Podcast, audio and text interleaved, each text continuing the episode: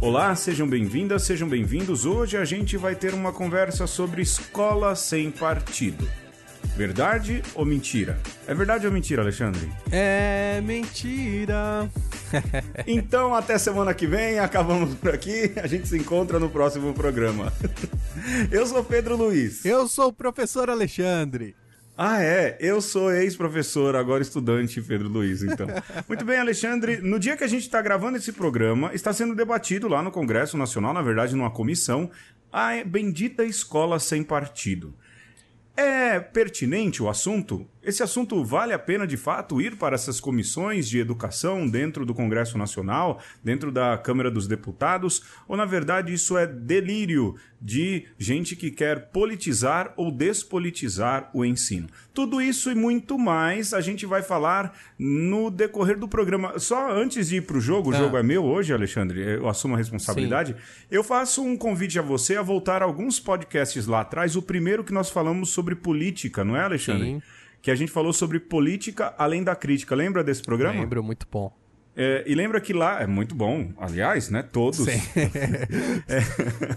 sem partidarismo. E nós somos sem partidarismo e na humildade, não é? é? E lá, eu acho que vale a pena, né, Alexandre, a gente dizer que tudo que a gente faz tem viés político. Sim. Até o silêncio nosso ele também tem viés político, uma vez que a gente mora na polis e morando na polis, o que a gente faz ou não faz, o que a gente fala ou cala, também é política que a gente faz. Eu acho que valeria a pena depois, ou antes de seguir na frente desse programa, você é, ouvir aí é, o programa sobre política além da crítica. Eu a... nem sei que número que é, porque... porque... a gente já vai avançado, né, Alexandre? Até porque, se você está chegando agora, é, pode até desavisadamente pensar assim, ah, qual o que que esses caras pensam? Eles estão começando a, a, falar disso agora? Não, né? Assim, a nossa posição é bem clara. É só sim, escutar sim. Os, os programas anteriores que você vai perceber. E, ô Pedro, eu vou falar para você que eu tô começando esse, esse programa um, um tanto quanto para baixo, bicho. Por quê? Porque eu confesso que eu tive que assistir vídeo de ator pornô para me preparar para essa pauta. Ah, pois eu é, tem, né? Chafurdei tem. na lama. Como dizia, como diz o Merval Pereira, ator pornô, né? O que é pior, não é? O problema não é ele ser ator pornô, porque ele pode ser o que ele quiser. É que ele não tem gabarito para se falar de educação, meu irmão.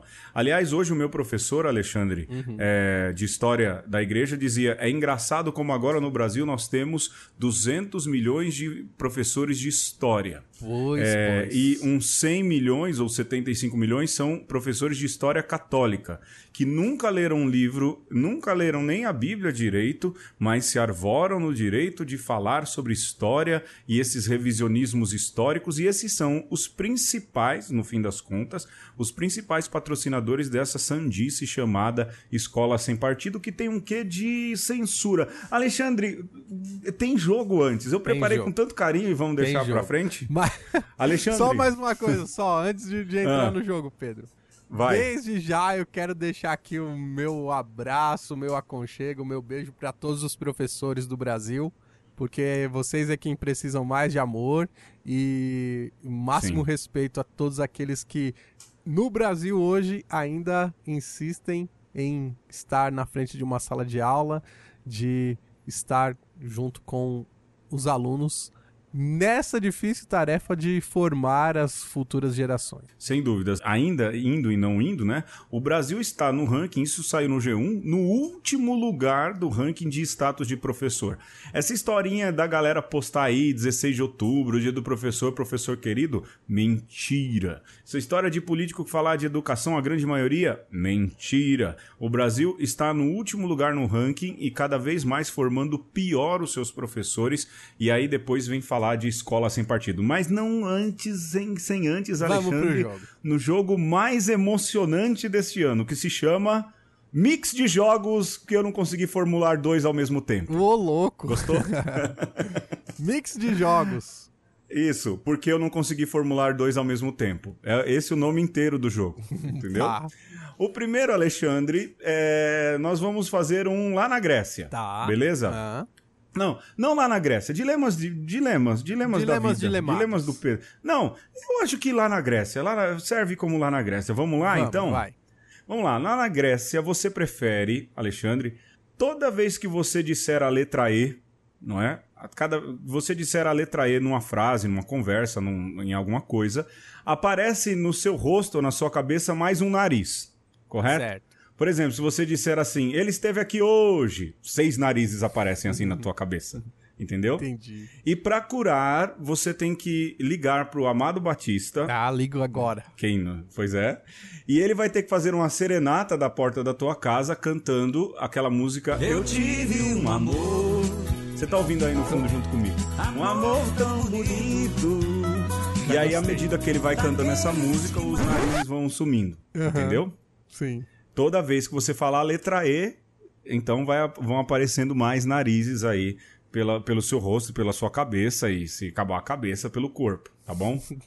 É, mas, para evitar tudo isso, para que isso não aconteça, você pode fazer uma outra coisa. Ah. Por exemplo, é, toda vez que você estiver conversando com alguém, ou tiver numa homilia, ou tiver numa entrevista, ou dando aula, você vai ter que gritar, independente, se tiver com uma segunda pessoa, sabe de nada, inocente. Se toda vez que você conversar com alguém, seja com a criança, o cachorro, ou estiver dando uma aula, fazendo uma homilia, não, não importa, você tem que gritar, sabe de nada, inocente. Se você fizer isso, a maldição da letra E não vai aparecer. Qual que você prefere? Ah, eu vou, vou ficar com a primeira opção só pra ter a desculpa de ligar pro Amado Batista. Rapaz, olha, você aí, presta atenção, Alexandre. Você é um cara que tem aí, a tua, tua dissertação de mestrado foi sobre mestre Eckhart, Sim, não é exato. isso? Mestre Eckhart tem três Es. A cada vez que você fosse dar uma entrevista, esses dias você teve aí no, no, no Biblecast, Sim, é? Bibotalk. Falou Tem um lá, programa bom lá Bibotalk, sobre Bibotalk. Mestre Eckhart. É, pois é. Procura lá. Você vai falar, olha lá, Mestre Eckhart, três, pá, pá, pá, três narizes já iam aparecer. E até você resolver todo esse problema e o Amado Batista ir lá no, no Parque Santa Madalena, cantar a música quantas vezes no dia, é isso mesmo que você quer Eu sei ficar vida? calado, Ah, você tá falando agora. mas é, era uma desculpa pra ligar pro Amado Batista. Eu não, não quero saber, eu, eu quero isso agora. Mas e se ele tá em turnê, Alexandre? É, vai Em turnê complicar. internacional, foi lá... é, eu vou ficar do lado dele, vou homem- virar tiete do Amado Batista. Vai virar o homem nariz, então. Agora, você fez eu lembrar com esse segundo dilema, um- uma Ah. pessoa que tem aqui no bairro, que eu acredito que é uma, uma mania já de uma ordem é, patológica já. Que ele tem um cacuete, assim. Sim, sim. É, ele não fala Ah. sabe de nada inocente, ele fala uma coisa pior, assim, do que isso. Tipo Um palavrão. palavrão. Mas é um Ah, caguete, na- sabe? Ele toda hora ele fala assim, termina uma frase, ele fala aquele palavrão. É muito assim, pra mim chega chega a dar uma uma gastura assim, sabe? É, né? Você sabe que onde eu moro, quem é do Jardim Brasil, acho que lembra. Tinha um cara lá que ele xingava, é, ele também falava um palavrão. Ele falava: o mundo é tal coisa, o sol é tal coisa, o vento é tal coisa. E a gente falava também, não é? É patológico. Um dia ele escreveu no chão: o mundo é tal coisa. A gente falou: "Não, a patologia dele foi pra escrita, né? É, mas tá bom. Então você prefere Amado, é, a amado. maldição da É, letra E. ama- é. Beleza. Tá bom, então. Vamos Meu lá. amor por Amado os- Batista não, não, não resistiu ao seu dilema. Beleza. Segunda rodada do mix de jogos é, juntos, porque eu não tive tempo de fazer os dois. Um por amor, por obrigação ou nem pagando, Alexandre? Vamos lá? Você prefere por amor. ah, deixa eu explicar, né? Porque às vezes a pessoa tá ouvindo a primeira vez, porque faz tempo que a gente não. Não joga esses não jogos. faz esse jogo. É. O por amor, por obrigação ou nem pagando, eu dou três situações e você escolhe uma dessas que você faria por amor, uma que você não faria, uma que você faria por obrigação e uma que você não faria nem pagando, tá bom? Então vamos lá, é, por amor, por obrigação ou nem pagando, versão Masterchef, Alexandre. Pode ir Manda lá? bala. Vamos lá? É, número um. Uva passa na maionese, na Adoro. salada de maionese. Número 2, milho no estrogonofe. Bom também. Ou número 3, pão com leite condensado. Ô Pedro, você sabe que o meu paladar, ele é, ele é bem é, promíscuo, né? a gente tem um programa sobre. Aliás, se você um dia quiser, saber sobre o paladar do Alexandre, volte lá atrás em algum programa sobre culinárias. Aliás, é um- culina- fri- Extraordinária culinária da Frigideiras do Ar. Das frigideiras. O Alexandre, que é um dos 10, top 10 É, nosso, do- né? Dos que o pessoal. Que maluquice é essa? Vai ouve. lá e clica. Então, vamos lá. Por amor, por obrigação, nem pagando. Uva passa na maionese, milho no estrogonofe ou pão com leite condensado? Por amor, a uva passa na maionese. Eu também tô nessa fase. Por obrigação, eu vou Ah. comer o milho no estrogonofe. Ah, E. é, olha, eu nem pagando mentiroso. Mas, mas como precisa colocar um em cada, eu vou colocar É. o, o leite condensado com, O- com pão. o pão francês com leite É, condensado. porque, aliás, assim, é, eu não gosto muito. Você sabe que eu não gosto muito de leite condensado nem na gelatina, né? É, mas pão- é, eu acho que pão- leite condensado na gelatina é uma tentativa de tornar bom aquilo que definitivamente não é bom, que é gelatina, né? Ah, eu, eu gosto de gelatina, esse que é o problema. Eu acho que o leite condensado tira o gosto da gelatina. E no fundo, É. o leite condensado faz isso com tudo, se você for ver. É, porque é, é- é açúcar puro, Cê- né, rapaz? Você vai é comer leite condensado e ponto. O, o resto da coisa é é. só um enchimento. É. Olha, eu concordo com você. Eu acho que leite condensado só é bom no pudim. é, que é, na verdade, foi, o leite condensado foi feito para fazer Pudim pudim. de leite Eu acho que condensado. essa é o. É. Concordo. E como é o nome? Aquilo lá é brigadeiro também, Sim. né? E, e outros docinhos com leite condensado. Mas eu iria nessa mesma ordem também. Por amor, uva passa na, na salada de maionese, eu tô ando aceitando. Por obrigação, milho no estrogonofe. é, e nem pagando pão com leite condensado. Pão francês com leite condensado. Não, não, não, não. Isso nunca. Esse, é- ele nunca, essa sobremesa, né? Nunca. Hein? Então, É, e oi. eu. Maionese eu diria que vai bem quase tudo, viu? Até com uva passa. Rapaz, isso é fato. Você sabe que tem aqui a turma que. ah, tem os seminaristas que fazem estágio aqui final de semana, e final de semana a gente come aqui pizza e tudo. E a galera é de outros estados, né? Tem um do Ceará e outro do Espírito Santo. E o, o, o moço do Espírito Santo, o Júnior, ele come, eu fico observando, eu falo, pô, deve ser muito bom. Ele come maionese na pizza. Bom. É, eu falo, é, olha, ele não tá errado, porque se tem uma coisa boa é maionese, né? Maionese vai bem com tudo. Até panetone, Alexandre? Até pare... Ó, eu- a questão é a proporção. Mas a maionese, ela não tira o gosto de nada. Ela dá uma Não. engraxada, entendeu? Se é uma comida um pouco mais seca, ela vai dar aquela engraxada, vai ajudar a descer. Alexandre, o programa é sobre escola sem partido, não sobre culinária. Vamos pro Ó, tema. A maionese é praticamente o, a anti-leite condensado. Assim. Chega, Alexandre! Vamos pro tema, meu irmão. Vamos.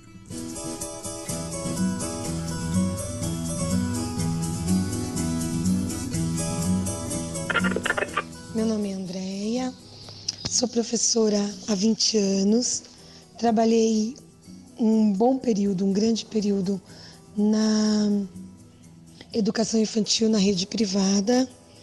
Hoje eu sou professora da rede pública, atuando na, em duas modalidades diferentes, na educação infantil e também na educação de jovens e adultos. Meu nome é Hugo Alan Matos, eu sou professor de filosofia, atuo na educação há cerca de 20 anos, é, no ensino superior faz 12 anos e atuei também no ensino médio público como professor de filosofia. Eu também sou sócio coordenador de uma empresa de educação chamada Analética Instituto de Educação e Cultura onde nós fazemos cursos eh, variados, cursos presenciais, cursos à distância e também produzimos materiais eh, com teor filosófico. Eu me chamo Ellen, é, eu sou professora de História e estou há mais ou menos seis anos na área. Eu me chamo Orlando, tenho 36 anos, sou professor de geografia e leciono desde 2010.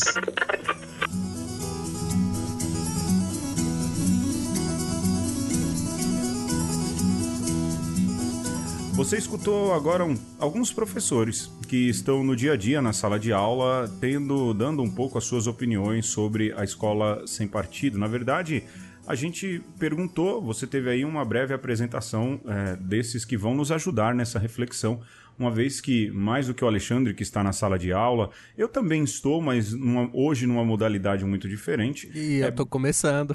Pois é, pois é, mas está, né? Mas tá lá. Sim. Ouvir um pouco a opinião é, de quem caminha aí em alguns lugares diferentes é, da sala de aula. É, Alexandre, como é que tá a tua experiência de professor? Ela que vem começando aí, começou esse ano, né? Começou esse ano e para mim está sendo uma experiência muito boa. Eu acho que o mais interessante da minha experiência é exatamente, tá certo que eu tô num ambiente universitário, né? Uhum. E numa sala de filosofia onde já se pressupõe que as pessoas ali estão dispostas a, a pensar e, e, a pensar criticamente é, e confrontar ideias. Mas tem sido interessante essa coisa de eu preparar as aulas e de repente, quando eu estou ali junto com os alunos, aquele meu plano ele se mostra insuficiente. Hum. Porque, no fundo, a, os anseios dos alunos é outro, e aí a gente faz essa junção daquilo que é a, o interesse dos alunos, é, aquilo que eles querem aprender, com aquilo que eu tenho é, como um, um, percurso a ser percorrido, né? Então, sem deixar de lado aquilo que, que eu preparei, eu vou construindo a aula junto com os alunos. Isso tem sido muito enriquecedor. Sim, sim. É, e outra, você dá aula num ambiente em que você fala aí, né, que as pessoas estão predispostas a quererem pensar, entrar num pensamento Uhum. crítico, mas às vezes também a filosofia é vista por quem se prepara para o, o sacerdócio como uma etapa que precisa se passar. Diferente de você que tem aí um amor pela filosofia, mas você há de concordar que às vezes a pessoa quer chegar na teologia e mesmo chegando na teologia, ela quer que termine tudo isso logo porque talvez às vezes ela já tenha ali uma própria concepção das coisas, né? Sim. É, tem um pouco isso, mas... Não é que eu tô querendo ficar o velho crítico aqui, porque quando eu era no meu tempo de seminário a gente ouvia isso. Mas é fato que mesmo na minha turma, no meu tempo, tinha gente que pirava em estudar e tinha gente que, ah, beleza, eu quero ser padre e eu vou saber o básico. Aí depois faz essas homilia capenga que a gente vê por aí, né? É, eu vejo que, que tem esse. Pelo menos a experiência até agora, eu percebo assim, Pedro. Que tem aquele aluno que é bem maquiavélico mesmo, de que os fins justificam os meios e que não tá muito preocupado mesmo em aprender, né? Uhum. E, e olha esse período de estudos como um, um, um purgatório a ser passado. Mas eu vejo muita gente honesta que, mesmo não gostando da filosofia, por exemplo, se esforça para ser um bom aluno e, e assimilar os conteúdos. E então é, são, acho que, é, duas coisas que estão presentes em todos os períodos de escola. Sim, sim. E eu, eu costumo, eu costumo inclusive dizer isso, Pedro, que se você for ver, desde o, do- da pré-escola até o último ano do doutorado, você vai perceber que a escola não muda. Uhum. Você tem aluno interessado e aluno da zoeira. Você tem Professor, interessado e professor da zoeira e também. professor da zoeira. Sim. Então não muda. Desde, Não. desde o pré até o, a, a minha, o meu último dia de aula do mestrado em Roma. Características humanas, meu irmão. Características humanas. Essa é a grande verdade. Ô, Alexandre, eu, bom, é, eu dou aula hoje para leigos de teologia, eu estou dando aula de pneumatologia e cristologia, num, num curso na região Belém.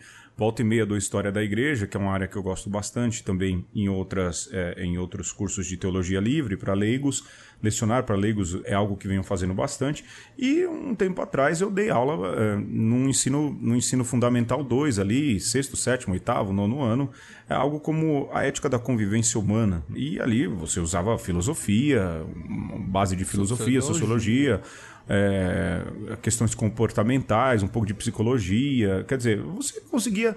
Você ensinava, eu via o, o, o trabalho que fazia como ensinar eles a.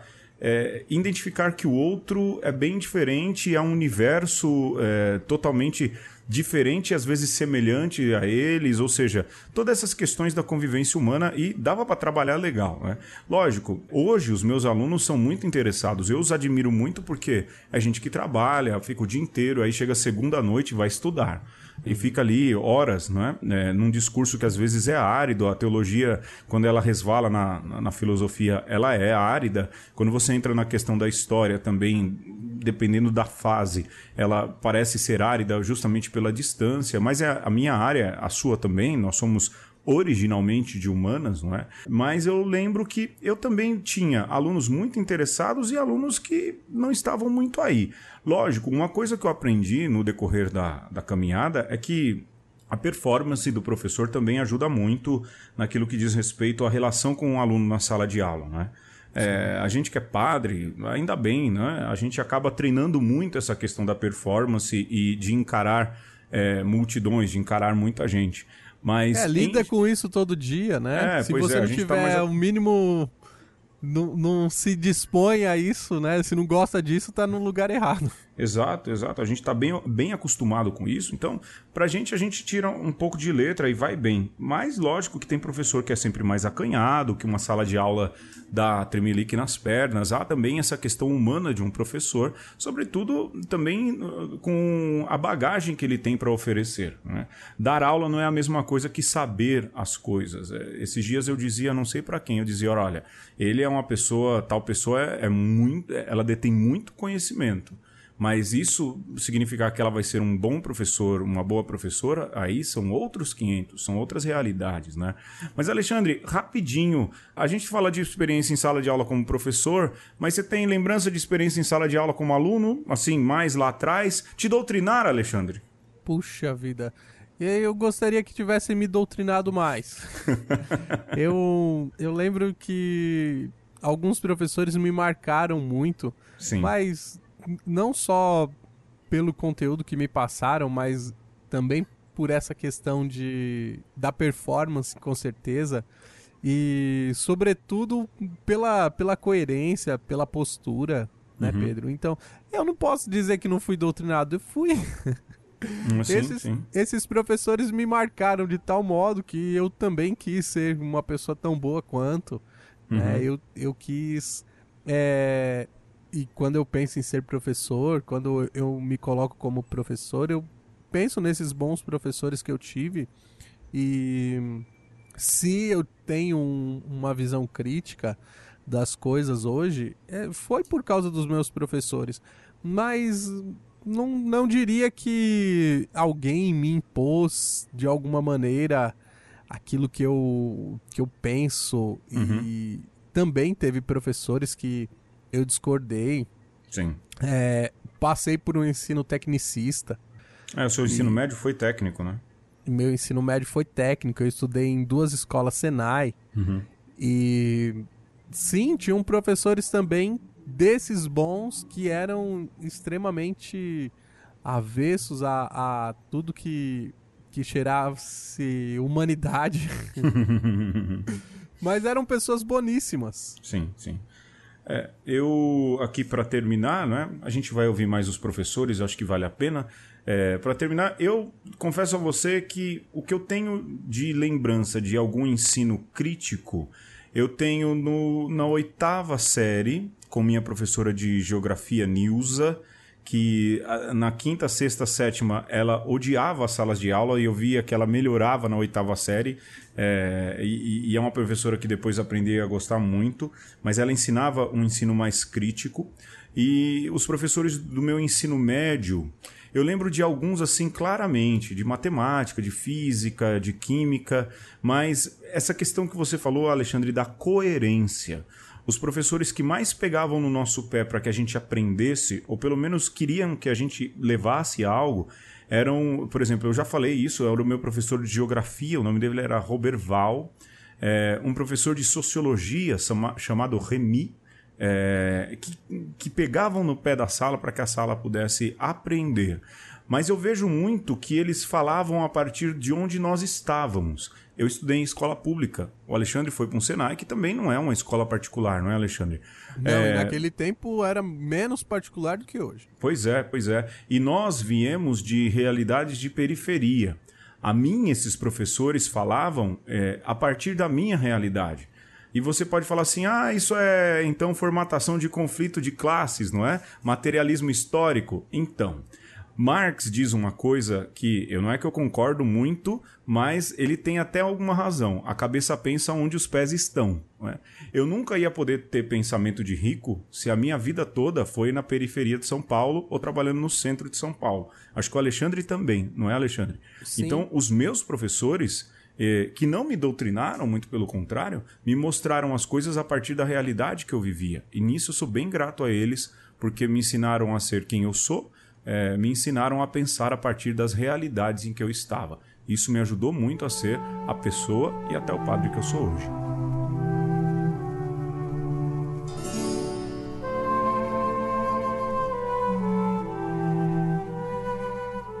Para falar do projeto Escola Sem Partido, não é uma tarefa tão simples, né? é, tem muita coisa implicada e é preciso que nós possamos abordar aí o mínimo de coisas é, é, necessárias para nós compreendermos a totalidade do projeto. Eu vou utilizar para falar dele, sobretudo, o próprio site do projeto, que é www.programaescolasempartido.org. Na página inicial do programa, nós temos ali por uma lei contra o abuso da liberdade de ensinar. E aí, logo abaixo, você também consegue ler. O programa Escola Sem Partido é uma proposta de lei que torna obrigatória a afixação em todas as salas de aula do ensino fundamental e médio de um cartaz com o seguinte conteúdo. Aí depois vem o cartaz do Escola Sem Partido aqui. Eu não vou lê-lo é, de uma forma geral, mas se você quiser, você entra lá e você lê tem lá deveres do professor e tem ali seis deveres. O primeiro dever é assim: o professor não se aproveitará da audiência cativa dos alunos para promover os seus próprios interesses, opiniões, concepções ou preferências ideológicas, religiosas, morais, políticas e partidárias. Bom, vamos falar um pouco sobre isso. Esse projeto ele parte de dois pressupostos fundamentais aí. O primeiro pressuposto é de que há uma doutrinação de esquerda comunista nas escolas em geral. Então, os professores fazem uma doutrinação é, comunista é, é, nas escolas em geral. E, em segundo lugar, é de que há uma sexualização das crianças a partir de algo que se chama ideologia de gênero. É importante dizer que esses dois pressupostos aí é, e toda a ideologia de extrema direita que está entrando no Brasil hoje, e muito se deve a esse projeto Escola Sem Partido, ela é idealizada especificamente é, é, e fundamentalmente por um é, intelectual, ideólogo de direita chamado Olavo de Carvalho. É ele o grande mentor da direita e dessa extrema direita, dessa nova direita que elegeu Jair Bolsonaro como presidente. É, Parte-se de um pressuposto errôneo do que seja comunismo. Então, qualquer movimento progressista, qualquer movimento de esquerda, qualquer movimento que é, lute pelos direitos humanos é englobado em uma coisa só chamado comunismo. Falando de uma maneira bem simples, a Escola Sem Partido é um projeto que tramita na Câmara, cujo objetivo é neutralizar ou restringir os conteúdos escolares através da alteração da LDB, a LDB é, 9394 é a Lei de Diretrizes e Bases, ou seja, a lei maior que rege a educação no Brasil, que foi criada em 1996. Hoje, através dessa LDB, nós temos garantido a pluralidade de ideias e de concepções, assim como a liberdade de aprender, de ensinar, pesquisar, divulgar o pensamento, a arte e o saber. Mas, ah, com essa alteração, em cima da suposta ideia de não ter partido, de sermos neutro, é, nós seguiríamos uma única linha, teríamos uma única diretriz, poderíamos olhar apenas por uma ótica. Não existe neutralidade. Não tomar partido é ter partido. Na verdade, a, a escola sem partido é a, é a escola de um partido só. A maneira de estar no mundo não é neutra. Nós não podemos ser ingênuos e dizer que a presença do professor em sala de aula é neutra, porque ninguém deixa suas concepções, suas experiências dentro de casa guardado na gaveta e vai para o trabalho. Né? Nós entramos em sala de aula com aquilo que nós somos.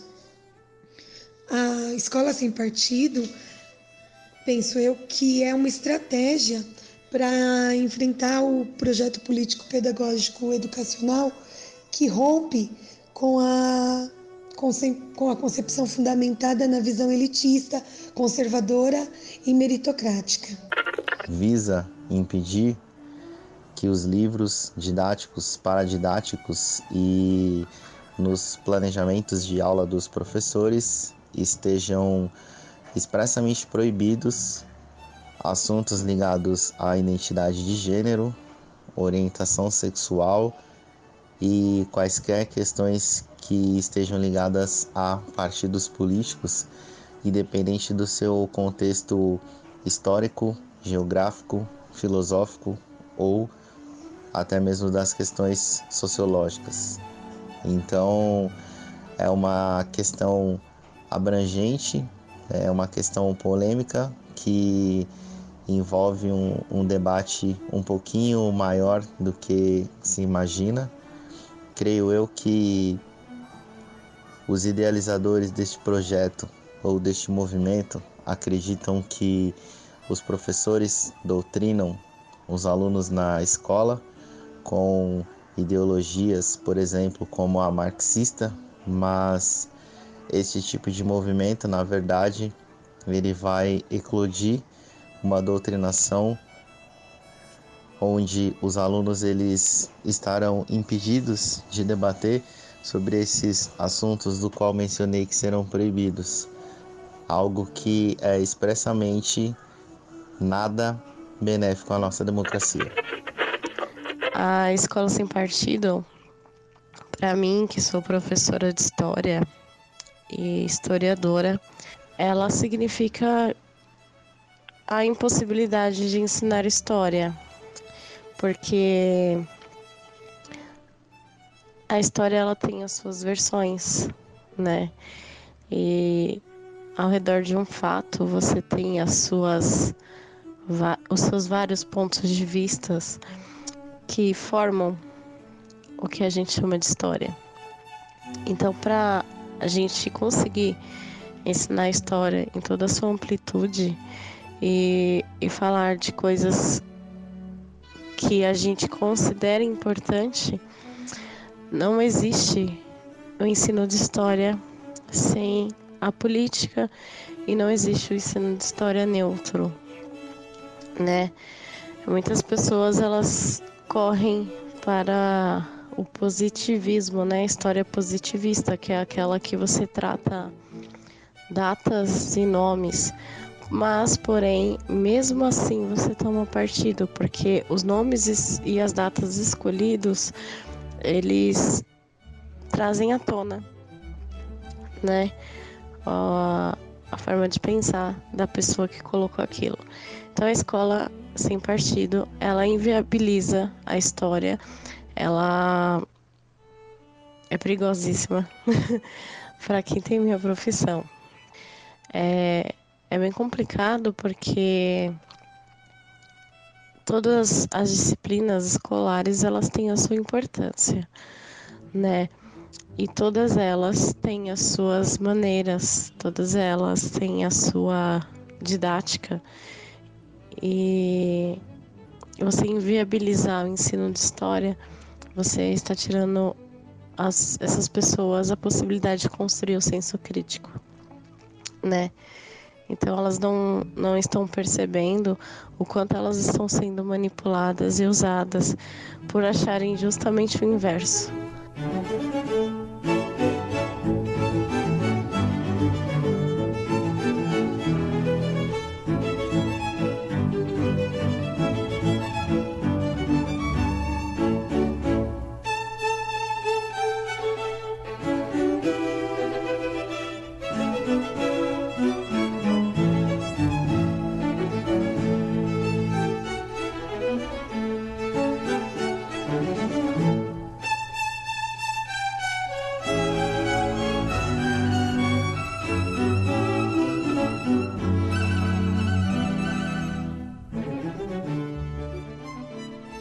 Nós estamos hoje falando sobre escola sem partidos, retomando um pouco nosso penúltimo programa que falávamos sobre escolas de samba, escolas de pensamento. Sim, a escola é o lugar onde a vida acontece também e se você não rebolar, você dança.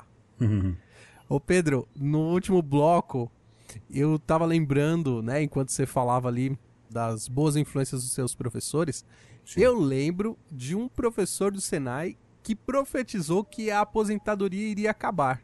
E É ele mesmo? falou: Olha, vocês não não deixem, é, não se preocupem com pagar a, a INSS. o INSS, a previdência pública, porque vocês não vão se aposentar. Paguem Caramba. uma previdência privada, porque a previdência pública vai entrar em colapso. Olha Ixi, só. Olha aí, olha aí. E no ensino tecnicista, é, ele estava sendo o máximo possível pragmático ali. Ele dava aula de quê, Alexandre? Ele dava aula de, eu acho que, é, elétrica, eletricidade, e magnetismo, eletromagnetismo, Olha acho. aí. O nome dele era Eric, Eric Lanchier. É, não, não lembro. Aliás, uma parte aqui, nós estamos gravando também, vou datar, não tô nem aí, um dia depois da morte do Stan Lee, que foi o último dos grandes criadores da Marvel, junto com o Steve Ditko e o Jack Kirby. Jack Kirby, na verdade, é o jeito mais certo de se falar. E se tem uma coisa que eu aprendi, aqui também vou dar vênia a esse professor, é que com os X-Men, por exemplo, que eu leio de menino, eu aprendi a não ser preconceituoso. Com o Hulk, eu aprendi que tem alguém mais colérico e alguém mais calmo, ou seja, personalidades diferentes. Com o Homem-Aranha, você aprendeu que com grandes poderes vem grandes Pois responsabilidades. é, então, então eu queria aqui fazer uma vênia a esse professor que, junto com o Jack Kirby e o Steve Ditko, me ensinaram muito nos quadrinhos. Pronto, parêntese fechado, Alexandre. Eh, Você estava falando aí desse professor e tudo. Eu queria. Eu acho que valeria a pena aqui, eh, entrando também nessa questão eh, da escola sem partido, porque tem contradições no discurso, tanto de quem né, criou essa. Eu vou já falar a verdade, essa doidice chamada escola sem partido. Porque quem faz isso não sabe nem o que é uma escola e nem sabe nem o que é um partido. é, Naquilo que é a delimitação da coisa, ou tem uma visão muito particularizada disso, mas também quem é contra a escola sem partido, às vezes se alia a alguns tipos de movimento que são exagerados também, não é, Alexandre? Dá munição pro inimigo. Pois é, pois é, pois é. Por exemplo, eu vou falar aqui de um ponto de vista, convido você a falar do outro, então, daquilo que a gente mais ou menos planejou de falar. É, a turma hoje fala de escola sem partido e o presidente eleito da nação diz, por exemplo, que o professor não vai mais ensinar em sala de aula questões sobre sexualidade, que quem tem que fazer isso é o papai e a mamãe em casa. Bom, eu vou partir de uma constatação, uma, uma só, né, para mostrar como esse discurso é, na verdade, muito burro, para falar bem a real. A maioria dos casos de pedofilia no Brasil não acontecem por causa de padres e nem pastores. É. Acontecem dentro de casa e muitas vezes é o papai e com permissão da mamãe, porque isso é fato, ou o titio, ou algum adulto que está perto e cria, que acabam criando os abusos infantis dentro de casa.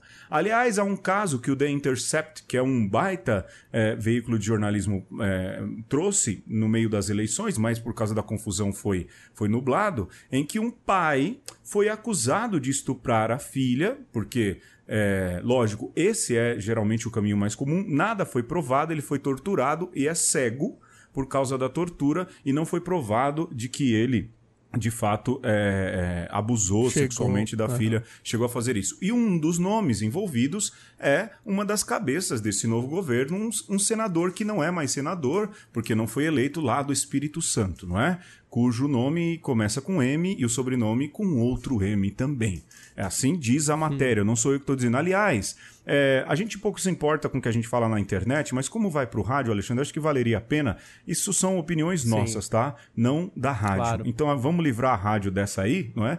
Não que a gente. Sim. é, E não vamos ficar dando vitrine pra esses vida louca não, aí também. não, não vou, não vou, não vou mesmo, não é? Mas papai e mamãe vão mesmo fazer isso? É, veja o nível de, de, de, desconexão da realidade, não é, Alexandre? Olha, Pedro, eu acho que isso daí é um, uma coisa séria que de repente a gente poderia até voltar num outro programa para falar a questão da pedofilia, Sim. porque é, a nós é um assunto que toca muito, mas é isso mesmo. É, muitas vezes a criança sequer sabe que está sendo é, abusada. violada, abusada, e além disso, eu acho que é uma hipocrisia muito grande, né, Pedro?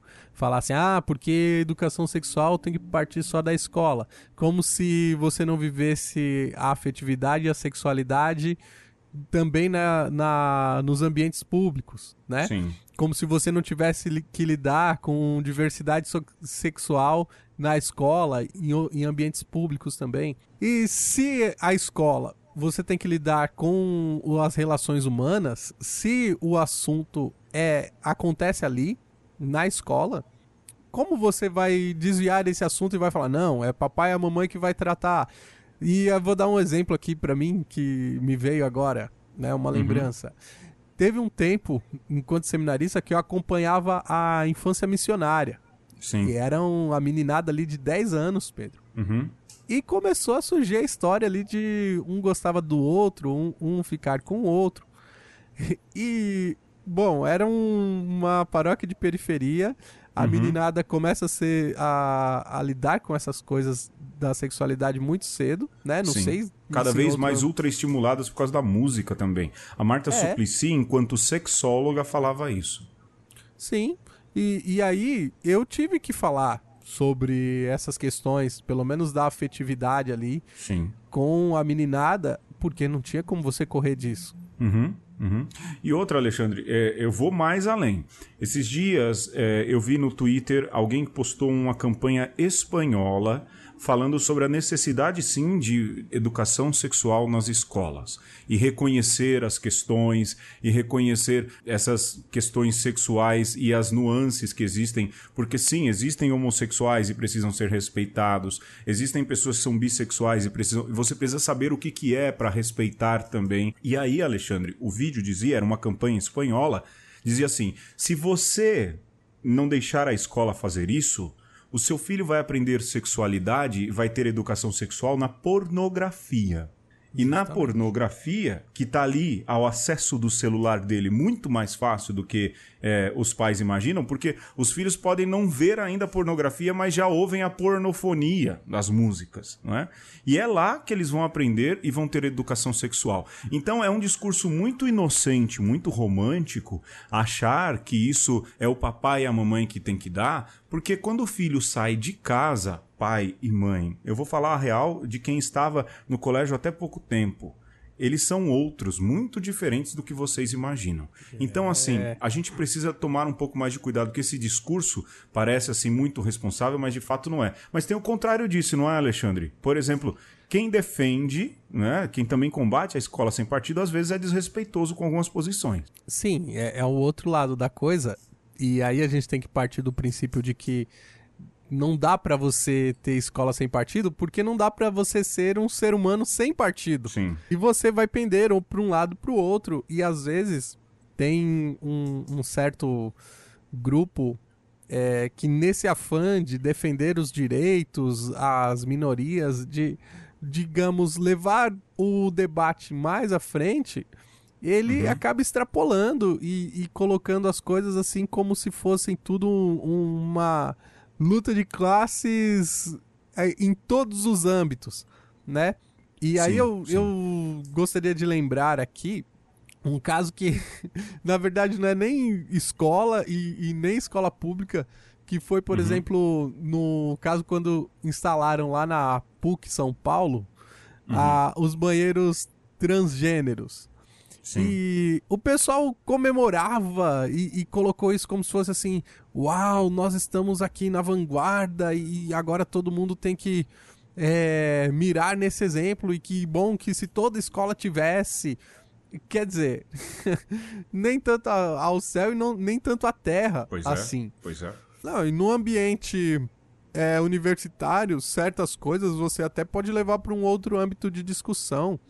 Mas num, no âmbito escolar, você achar que todo mundo tem que lidar com esse tipo de coisa da mesma forma e que você tem essa pluralidade tão grande assim e que os nossos jovens vão conseguir lidar com isso de uma maneira tão é, mente aberta é um pouco demais, Sim. né?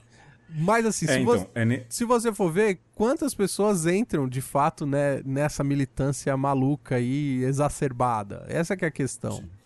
É, e eu queria chegar nesse ponto aí, nesse último que você disse. A gente tem que ver que tudo isso é um, uma progressão e que o nível de maturidade para chegar na ponta final é, demora ainda, não é? Uma discussão, é, porque olha, você faz, se você fala, dependendo da palavra que você fala em sala de aula, tem gente que não tem maturidade para ouvir. Não é verdade? Sim. Na sua, na minha, nos adolescentes. Então, primeiro você tem que deixar que todo mundo chegue no nível de maturidade para depois esses tipos de atitudes ou discussões sejam de fato colocadas em prática nem tanto o mar, nem tanto a terra, né? Porque também uma militância que deixa de lado as outras nuances de todo mundo, lógico, tá certo, as minorias precisam ser defendidas, mas eu penso que o caminho precisa ser diferente, precisa e pode e deve ser diferente. Elas têm sim ter seu espaço. Aqui ninguém tá falando que não tem, não é, Alexandre?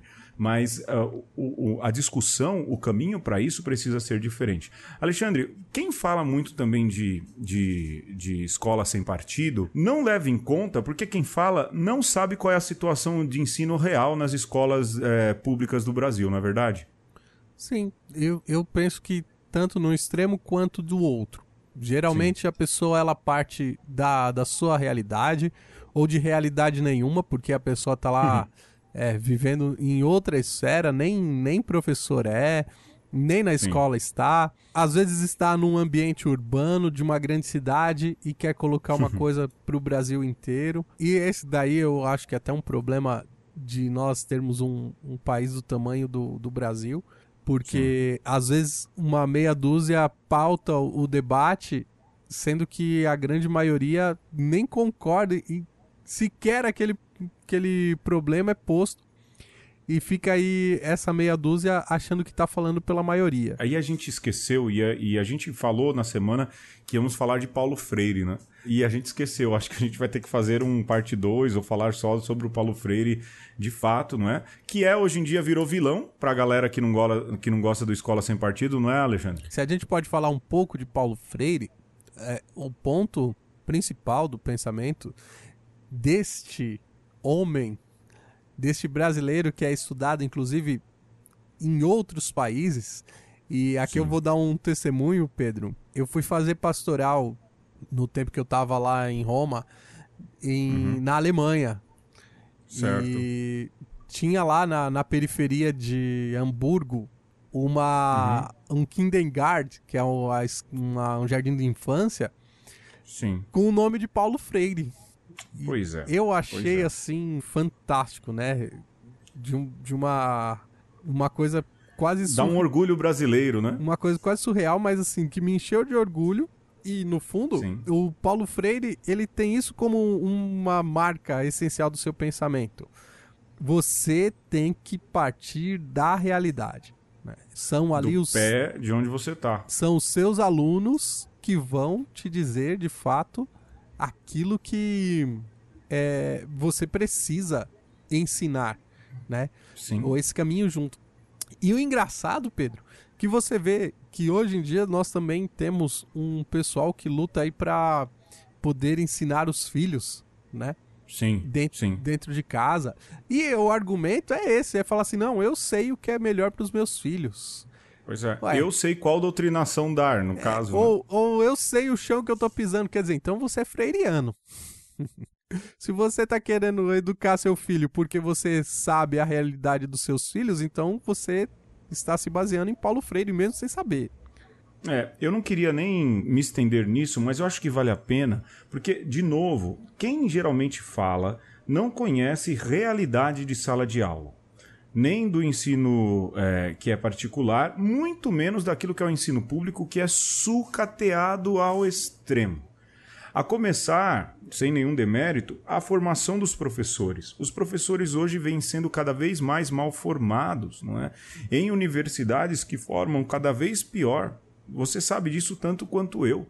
E ao chegar na escola sem incentivo, ganhando mal, em salas que é, é, muitas vezes não favorecem verdadeiramente um bom ambiente para ensino, é lógico que a coisa não vai render. Mas quem está de fora acha que o professor está simplesmente doutrinando, não é? Quando, na verdade, se o professor convida a olhar a própria realidade, ele já está transformando um pouco a cabeça do aluno, é aquilo que diz o próprio Paulo Freire. Eu vejo, Alexandre, que à medida em que a gente vai cerceando o ensino público, e à medida que essas leis ou essas coisas, eu vou chamar de maluquice sem nenhum medo, não é? Mas essas maluquices vão entrando, à medida que isso vai entrando, olha, o que vai acontecer é o ensino público cada vez mais sucateado e vai a lei vai dar certo porque vai ter muita gente patrulhando e as escolas particulares vão continuar ensinando o ensino crítico. Porque Sim. vai dizer, olha, a escola é particular, eu tenho aqui. E aí, sabe quem vai ter ensino crítico? Quem vai continuar ensinando pensamento crítico, situação política e tudo mais? Quem vai ensinar são aqueles que podem ter escolas pagas. E nisso você sucateia o, o ensino público, que é direito do cidadão, é, garantido na Constituição. Eu fico mais triste, Pedro, com essa história de escola sem partido, é exatamente essa questão da patrulha. Como se já não houvesse, né? Como Sim. se hoje o professor na escola pública, ele sequer pudesse dizer assim: olha, aluno, você não vai passar de ano. Olha, aluno, você guarda esse celular. Quer dizer, uhum. já existe todo um cerceamento da autoridade do professor. Agora, eles estão querendo tirar do professor a possibilidade de individualidade. Né? Então, você Sim. não pode ir com uma camiseta provocadora você não pode propor um trabalho que os seus alunos vão falar de um assunto talvez incômodo, mais exatamente. Sim. Como você aprende se você não é incomodado, se você não tem que responder perguntas que te incomodam. E uhum. quer dizer, se fala tanto hoje de moralidade, de você tentar de alguma maneira é, trazer de volta os valores né? Como se nós tivéssemos perdido aí tudo aquilo que é ordem, tudo aquilo uhum. que, que é parâmetro. Só que uma das coisas que mais falta hoje, que é essa figura de autoridade e não autoritária, porque é alguém que tem algo a passar, algum valor a passar, estão querendo boicotar. Quer dizer, ou é, é uma maluquice sem tamanho, ou uhum. é uma calhordice sem tamanho, né? Porque é, eu, eu vou porque voltar. Pode ser um plano pensado, né, Alexandre? Vou voltar à carga. Você pensar que um ator de, de filme pornô tem que defender a moralidade das nossas escolas contra os nossos professores, você tá de brincadeira comigo. Assim. Tá colocando os professores abaixo e muito abaixo daquilo que ele merece. De novo, o problema não é ser quem é, mas não tem moral não, não de tem. onde está para falar alguma coisa, não, tem. não é? Pra, pra, não pra querer controlar os professores, não tem. Até porque seu filho que não vai que, que não vai ser educado sexualmente na escola, ele vai aprender a sexualidade nos vídeos desse Pelo filminho senhor. que você fez. É, exato. Você tá de brincadeira. Sim. Antes a gente ir para esse último bloquinho, eu só queria usar uma frase de uma mãe lá do Heliópolis, que eu conheço, você conhece também, a Charlene, é, uhum. que é mega. É, abraço, Charlene. Abraço, que ela é ouvinte do programa. Ela colocou assim: kit gay na escola eu nunca vi. Como também nunca costumo ver pai de aluno em reunião de pais e oh. mestres. Vamos ouvir mais um pouco dos professores.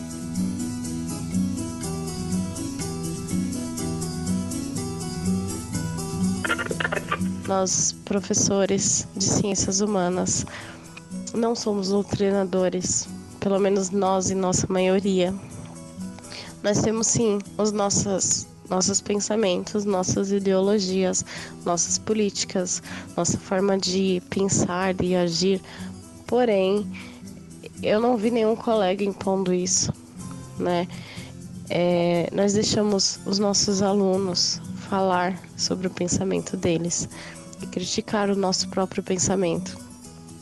E eu acho que isso não, não caracteriza imposição. né? Nós estamos em um momento que não não é fácil no nosso país. E eu acredito que daqui para frente a nossa vida vai mudar. Eu não sei dizer se para melhor, mas tenham mais cuidado com nossos professores, né? Nós, nós somos é, pessoas que procuramos levantar a nossa nação. Afinal, é essa profissão que forma todas as outras. E conversem, conversem com o professor. Não, não cheguem discutindo, apontando o dedo e, e questionando. Conversem, sentem com o professor calmamente e falem com ele tudo o que você pensa. Talvez ele saiba te mostrar no que você está certo e no que você não está. Hoje nós temos uma educação bem mais democrática, bem mais aberta. Então faça isso. E aos pais, vão à escola dos seus filhos, participem de reunião de pais, né? Comunidade participe da escola próxima da sua casa. Vá, porque a escola não existe sem professores, sem alunos e sem comunidade, certo? É, a educação ela é a porta para para que tudo melhore. Ela é a nossa saída e eu, eu observo e percebo que daqui para frente talvez seja a única, né? Nós não temos outra escolha. Precisaremos cada vez mais conhecer, entender e ser melhor. É isso. Ora, se o professor não consegue sequer dar uma aula e todo mundo que conhece um pouquinho a escola sabe disso, especificamente a escola pública, mas também muitas escolas particulares, onde os professores também não conseguem falar tranquilamente, é, como é que o professor faria uma doutrinação que exigiria aí, então, é, para além da possibilidade de falar tranquilamente, uma atenção dos alunos, de forma que os alunos fossem suscetíveis àquilo que o professor estaria impondo né, como uma ideologia comum para que eles pudessem é, serem doutrinados. Isso é uma grande bobagem. Não há condições mínimas na escola atual de que isso ocorra. Primeiro, porque os jovens têm uma gama de informações muito grande. Os jovens se informam a todo tempo, eles têm acesso amplo à internet, etc. Então os jovens não se deixam levar mais pelo que os professores falam. Se é que alguma vez se deixaram, hoje, na atual conjuntura da escola, sobretudo a escola básica e também na universidade, os professores têm uma influência muito pequena sobre é, o que pensam os jovens e os adolescentes, de forma geral. Ora, se não há então essa doutrinação marxista, o que acontece e por que se defende isso? Então, eu quero dizer aos nossos colegas que devemos lutar para que esse projeto ele não seja aprovado, pois se nós somos considerados como marxistas e doutrinadores, porque os alunos de ensino médio eles se formam sem saber, por exemplo, que a alienação é mais-valia. Eu acho que deve ser repensado sim a implantação desse projeto, pois vai prejudicar não só os colegas, como o próprio sistema educacional num todo e os próprios alunos, né? Pois eu acho esse projeto ele esquizofrênico no ponto de vista educacional. A Escola Sem Partido faz uma crítica grande a Paulo Freire. Eu, assim como muitos de meus colegas, sou apaixonada por Paulo Freire, pelos seus escritos e pelo seu legado. Então, eu concluo com uma frase dele: Eu não sou apenas objeto da história, mas eu sou sujeito igualmente. E ninguém ensina ninguém, ninguém aprende sozinho. nós aprendemos juntos, mediatizados pelo mundo. E é exatamente isso que a escola sem partido quer destruir, quer acabar. Nós, professores, somos pensadores e não reprodutores. Né?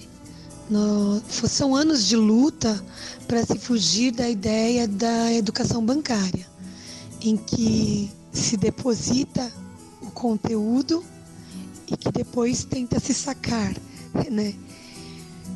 A escola sem partido fere o nosso direito de liberdade, pois é a lei da mordaça. É um retrocesso. É uma ameaça aos direitos humanos básicos. E, como dito anteriormente, não é possível esvaziar-se de si para assumir a sala de aula. Quero pedir encarecidamente a todos e a todas aqueles que nos ouvem né, é, para que consigam aí se articular nas suas comunidades, né, nas suas paróquias, que possam de fato criar círculos né, de defesa dos direitos dos trabalhadores, da educação pública e do Estado né, como público, bem público, né, que tudo isso está sendo extremamente ameaçado aí, né? Então, é, gostaria de pedir encarecidamente para as pessoas, para os católicos, para os cristãos, sobretudo, né, mas também para os não cristãos que estão nos ouvindo aí, que de fato assumam compromisso né, com a situação de vulnerabilidade social, com os pobres, com aqueles que mais precisam, com as vítimas de todas as violências sociais aí, para que nós possamos é, de fato sermos sinal, sal e luz aí e sinal de solidariedade nesse mundo tão injusto e que tende a piorar muito aí.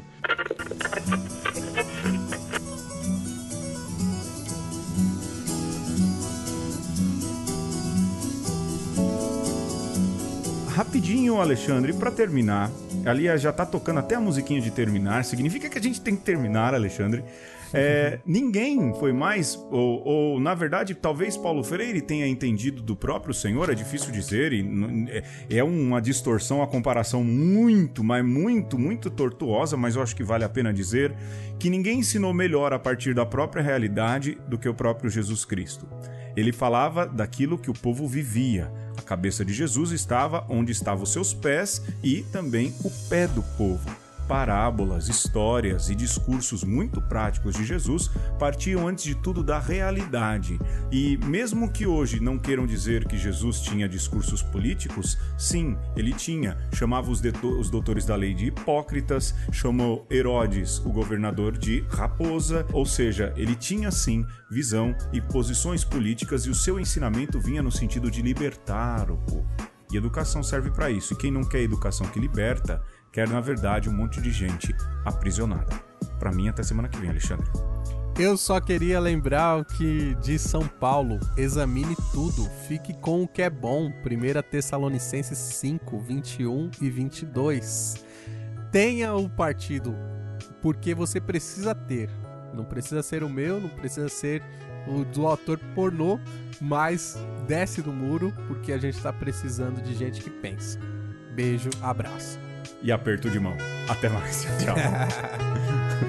Falou.